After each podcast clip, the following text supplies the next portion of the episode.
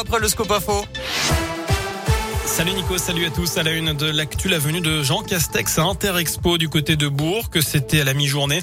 Le Premier ministre a prononcé un discours pour clôturer les assises nationales des départements de France. Les 102 propositions des départements d'ailleurs lui ont été remises.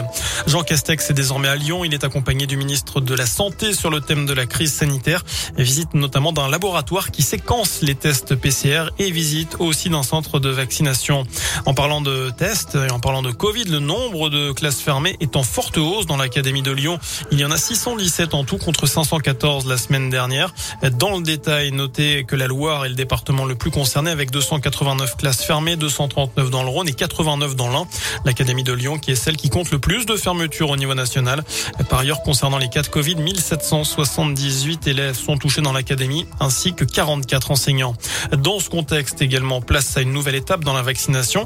Elle sera ouverte à la mi ou fin décembre aux enfants de 5 à 11 ans qui risque de développer des formes graves.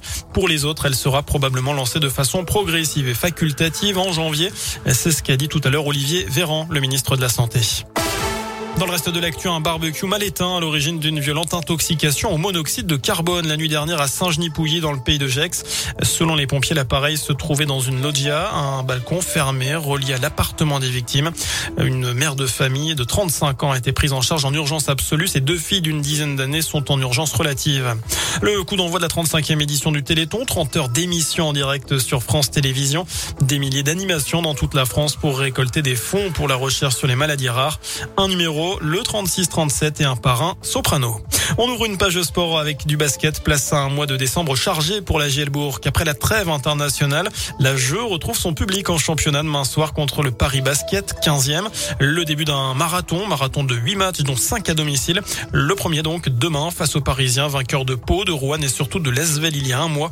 Pour pouvoir enchaîner les bons résultats, le coach bressan Laurent Legnam ne pourra pas compter sur Eric Mika blessé et Hayden Dalton définitivement écarté.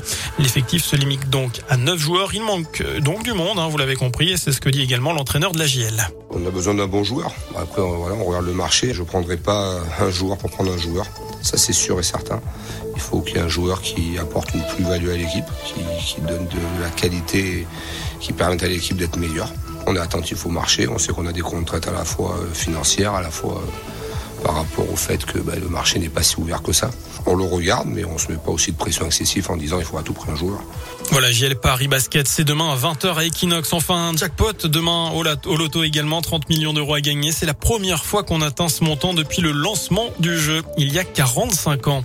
Voilà pour l'essentiel de l'actu sur Radio Scoop. L'info de retour dans une demi-heure. Passez un très bon week-end.